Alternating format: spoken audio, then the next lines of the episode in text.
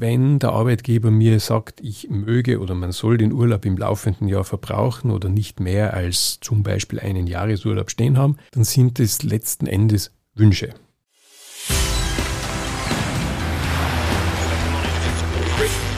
Gut zu wissen, der Erklärpodcast der Tiroler Tageszeitung. Hallo und herzlich willkommen zu einer weiteren Folge von Gut zu wissen. Ich bin Vanessa Grill und ich bin auch im Urlaubsmodus. Allerdings vertiefe ich mich heute nicht in ein spannendes Buch am See, sondern ins Urlaubsrecht. Was es dabei für Arbeitnehmer und Arbeitgeber zu beachten gilt, das weiß mein heutiger Gast Georg Humer. Er ist der Leiter der Abteilung Arbeitsrecht bei der Arbeiterkammer Tirol. Mit ihm kläre ich gleich, was passiert, wenn man im Urlaub krank wird. Was ist zu tun, wenn ich in der Urlaubsdestination festsitze und nicht rechtzeitig zurück in die Arbeit kommen kann? Und darf mein angesparter Urlaub eigentlich verfallen? Darüber sprechen wir gleich. Doch zuvor noch fünf knackige Fakten zum Urlaubsrecht. Bis zum 1. Juli 1973 betrug der gesetzliche Urlaubsanspruch nur zwölf Werktage pro Arbeitsjahr. Ab 1976 waren es 24 Werktage. 1981 wurde eine stufenweise Anhebung des gesetzlichen Urlaubsanspruches auf den heutigen Stand von 30 Werktagen beschlossen. Das Urlaubsausmaß wird im Gesetz in Werktagen und nicht in Arbeitstagen angegeben. Werktage sind alle Kalendertage mit Ausnahme der Sonn- und gesetzlichen Feiertage. In der Praxis, gedeckt durch die Rechtsprechung, wird der Urlaubsanspruch jedoch typischerweise in Arbeitstagen berechnet und gewährt. Das bedeutet, bei einer 5-Tage-Woche besteht ein Urlaubsanspruch von 25 Arbeitstagen. Nach 25 Jahren 30 Arbeitstage. Mit den mindestens fünf Wochen Urlaub, die den meisten Menschen in Österreich zustehen, sind sie in Europa nicht alleine international betrachtet jedoch im Spitzenfeld. In den USA etwa gibt es keinen gesetzlichen Urlaubsanspruch. Dann begrüße ich jetzt Georg Humer. Hallo. Hallo. Danke fürs Zeitnehmen. Wir legen gleich los mit der ersten Frage. Dürfen Chefs oder Chefinnen die Urlaubszeit bestimmen? Nein, das dürfen sie nicht. Das ist eine Frage, die wir oft hören. Aber nach dem Urlaubsgesetz muss jeder Urlaub zwischen diesen beiden Seiten, Chef, also Arbeitgeber und Arbeitnehmer, Arbeitnehmerin, vereinbart werden. Also jeder Urlaub ist zu vereinbaren. Einseitiges Bestimmen, es gibt immer so Gerüchte, Hälfte, zwei Wochen, drei Wochen, stimmt alles nicht. Das heißt, man muss Urlaub immer vereinbaren. Was ist jetzt aber, wenn das Unternehmen im Sommer zumacht? Zwei Wochen zum Beispiel Betriebsurlaub. Und das passt mir aber vielleicht gar nicht rein muss ich es akzeptieren. Das Entscheidende ist bei diesem Zumachen, also Betriebsurlaub konkret im Sommer um Weihnachten herum, ob auch dieser Betriebsurlaub in irgendeiner Art und Weise mit mir vereinbart wurde. Das kann natürlich sehr häufig sein, dass bereits beim Einstellen, also beim Bewerbungsgespräch, bei der Einstellung mitgeteilt wird oder sogar im Vertrag drinnen steht, dass immer zu dieser Zeit es einen Betriebsurlaub gibt. Dann habe ich es ja vereinbart, weil ich einfach da akzeptiert habe, dass immer zu dieser Zeit ein Urlaub ist. Falls das nicht so sein sollte, müsste der Urlaub konkret vereinbart werden, ausdrücklich, oder ich unterwerfe mich dem, dass ich halt sage, ganz gefallen tut's mir nicht, aber ich bin halt letztlich einverstanden und ich konsumiere den Urlaub. Müssen tue ich es prinzipiell nicht. Also wenn jetzt ein Unternehmen plötzlich draufkommt und sagt, heuer erstmalig machen wir zu, müsste es das Einverständnis seiner Mitarbeiterinnen und Mitarbeiter einholen, weil das Vereinbarungsprinzip gilt auch hier dürfen Urlaubswünsche aber vom Vorgesetzten abgelehnt werden, weil in dieser Zeit schon zu viele Mitarbeiter auf Urlaub sind. Naja, das ist der Umkehrschluss aus dem, was ich vorher gesagt habe. Nachdem der Urlaub zu vereinbaren ist, bedeutet dies, dass natürlich eine Vereinbarung eben auch nicht zustande kommen kann. Gell? Das Urlaubsgesetz sieht zwar prinzipiell vor, dass es möglich sein muss, den Erholungsurlaub in dem Jahr auch zu verbrauchen, in dem dieser Anspruch entstanden ist. Also die Möglichkeit muss mir geboten werden. Es muss auf meine Erholungsmöglichkeiten Rücksicht genommen werden. Es muss die Möglichkeit geboten werden, das auch in langen Zeiträumen, also es nicht nur tageweise, sondern auch wirklich zusammenhängende Wochen zu konsumieren. Das steht so im Urlaubsgesetz auch drin.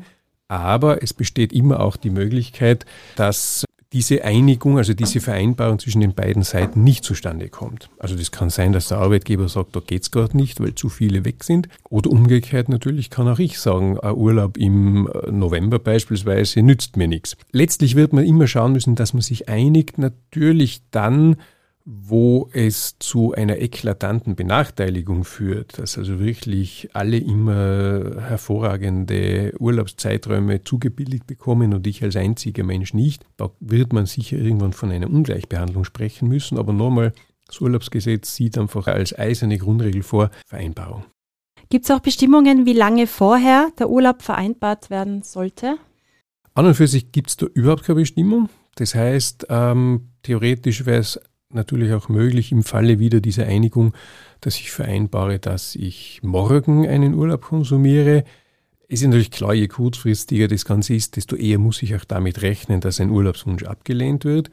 Umgekehrt ist es natürlich auch so, dass nicht unbedingt zugemutet werden kann, so wie man es öfter sieht, dass jeder Urlaub, also wirklich jeder, schon mit Jahresbeginn das ganze Jahr im Vorhinein festzulegen ist, weil ich da halt auch nicht immer schon exakt wissen kann, wann ich jetzt genau Urlaub nehme. Da muss man ein bisschen differenzieren, weil was sicher zulässig ist, das ist am Anfang des Jahres so eine Art Grobplanung vorzunehmen.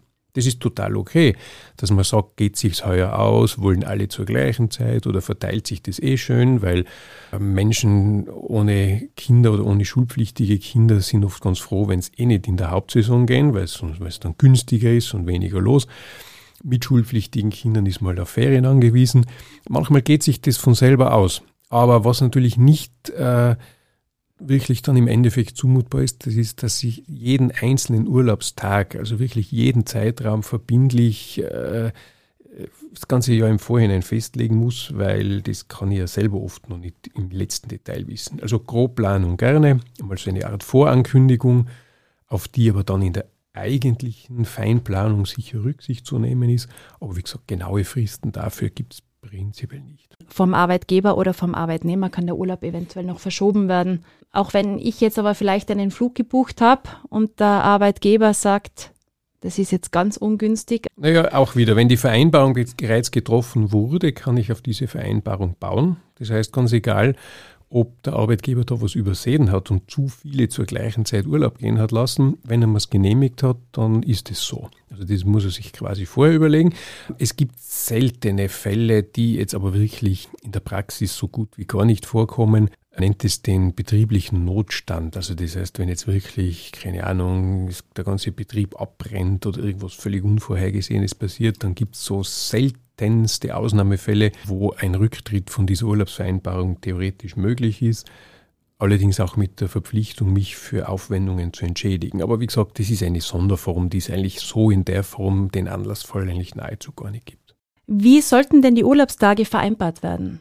Muss das immer schriftlich sein? Also müssen tut's nicht. Also man kann Urlaub in mehr oder weniger jeder Art und Weise vereinbaren, mündlich genauso, klar. Natürlich ist es im Eigeninteresse ganz sinnvoll, wenn es irgendein System gibt mit einer gewissen Art der Verbindlichkeit, also dass man es irgendwie schriftlich vereinbart. Es gibt viele Betriebe, die haben ein elektronisches System, wo man Urlaube genehmigen lässt. Es gibt natürlich auch die Situation, dass man sagt, Urlaub muss im Betrieb eine bestimmte Zeit im Vorhinein beantragt werden. Und wenn man dann nichts hört, kann man davon ausgehen, also sozusagen durch Stillschweigen ist er dann genehmigt, ist natürlich nicht ganz optimal. Weil im Streitfall bin ich immer ein bisschen im Ungewissen, ist der jetzt genehmigt oder nicht. Man, klar, wenn die bisherige Praxis immer so ist, dass wenn ich nichts höre, der genehmigt ist, dann ist das auch eine Möglichkeit der Vereinbarung. Auch durch Stillschweigen kann man ja zustimmen, aber natürlich nicht optimal. Also irgendein System, wo es eine gewisse Rückmeldung gibt, ist sicher sinnvoll.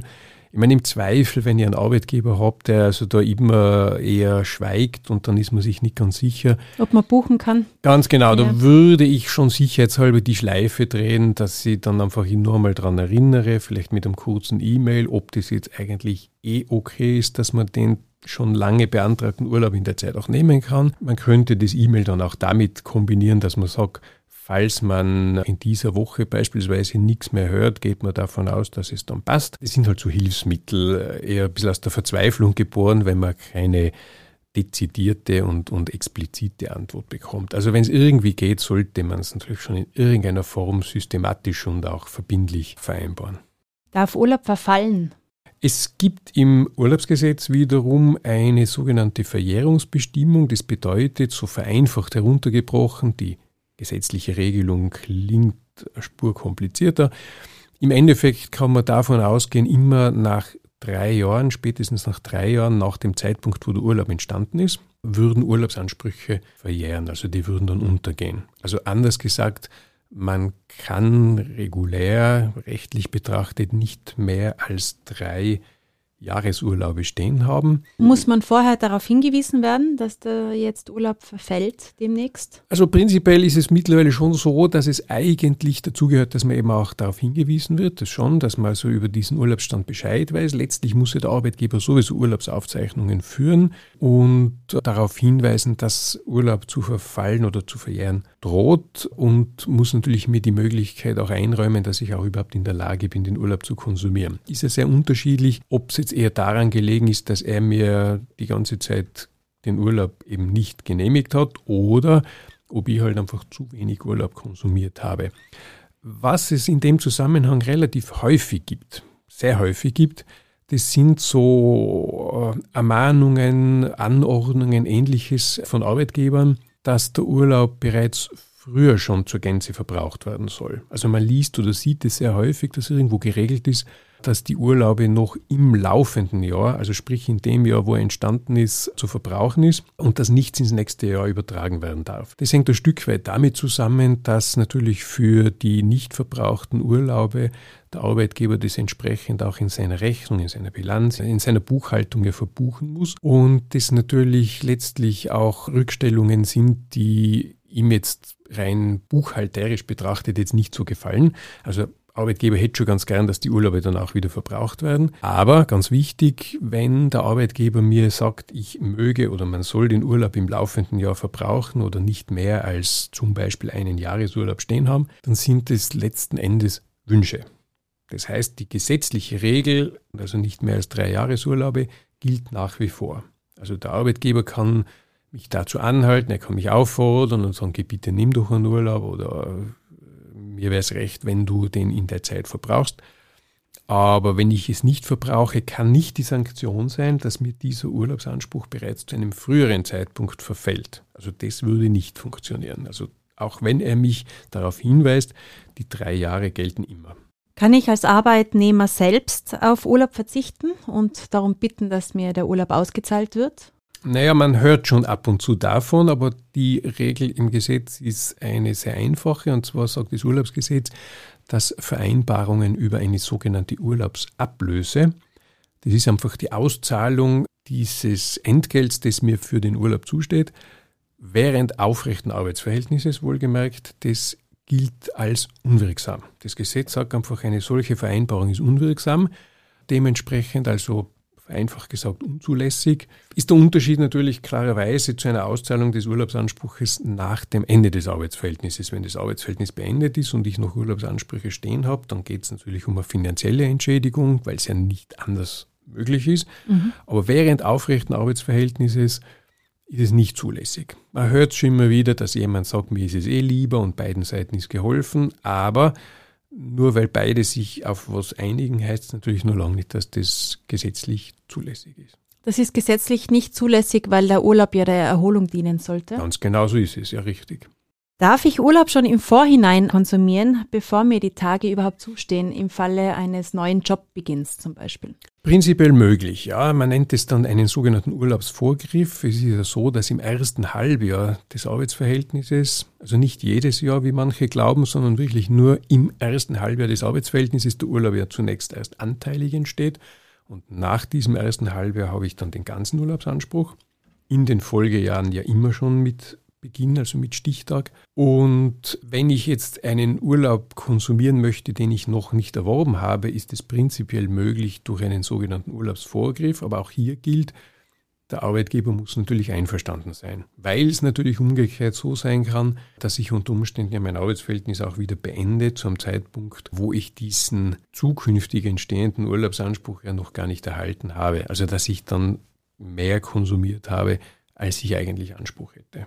Das gilt auch, wenn der Urlaubsanspruch aufgebraucht ist für dieses Jahr. Also genau. nicht, wenn ich eine neue Arbeit angefangen habe, sondern auch, wenn ich meinen Urlaub für dieses Jahr bereits verbraucht habe und den vom Vorjahr und ich möchte aber eben noch ein paar freie Tage dranhängen. Also es kommt nicht allzu häufig vor, weil eigentlich doch die meisten Menschen so ticken, dass sie sagen, okay, jetzt erwerbe ich mir den Anspruch und dann verbrauche ich ihn. Aber es kommt schon ab und zu vor, wird immer im Einzelfall entschieden, muss man auch dazu sagen, wo der Arbeitgeber sagt, naja, okay, jetzt nur weil es sich gerade um irgendwelche zwei oder drei Tage nicht ausgeht, dann wird natürlich auch mitunter mal so ein Urlaubsvorgriff zugelassen. Aber wie gesagt, Rechtsanspruch darauf, dass ich darauf bestehen könnte, gibt es natürlich keinen. Das ist einfach ein Entgegenkommen des Arbeitgebers, dass er mir schon eben einen Vorgriff auf zukünftige Urlaubsansprüche zulässt. Was ist, wenn ich im Urlaub krank werde?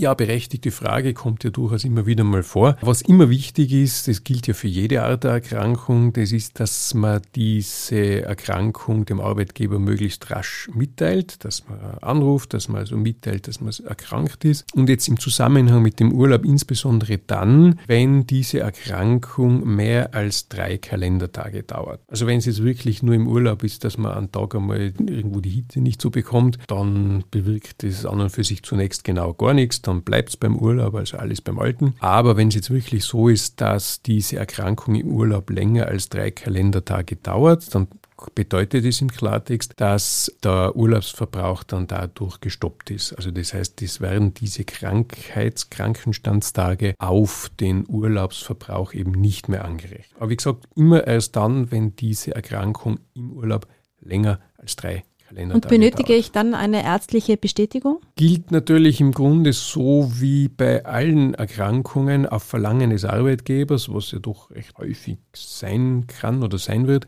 Auf Verlangen des Arbeitgebers habe ich eben diese ärztliche Bestätigung zu bringen. Ich sage jetzt natürlich so, der erste wichtige Schritt, ist, das gilt für jeden Krankenstand, ist, dass ich mir mal krank melde, also dass ich den Arbeitgeber darüber in Kenntnis setze. Das ist das Wichtigste, also dieses sich selber mal krank melden, es ist um und auf. Erst der zweite Schritt ist dann das Überbringen einer solchen Bestätigung. Wie gesagt, interessant erst natürlich dann, wenn sich abzeichnet, dass es eben länger als diese drei Kalendertage dauert, weil sonst geht es sehr auf meine Kappen. Aber wenn es länger dauert, dann eben ärztliche Bestätigung auf jeden Fall. Im Ausland vielleicht so als Ergänzung gibt es eine Grundregel, die von vielen Arbeitgebern jetzt nicht so pingelig genau genommen wird, Gott sei Dank, weil im Ausland ist nämlich so, dass man eigentlich zu dieser ärztlichen Bestätigung dieses ausländischen Arztes eigentlich dann sogar auch noch eine Bestätigung mitzubringen hätte, dass dieser Arzt, der mich da krank geschrieben hat, auch über die Befähigung der Ausübung seines Berufes verfügt.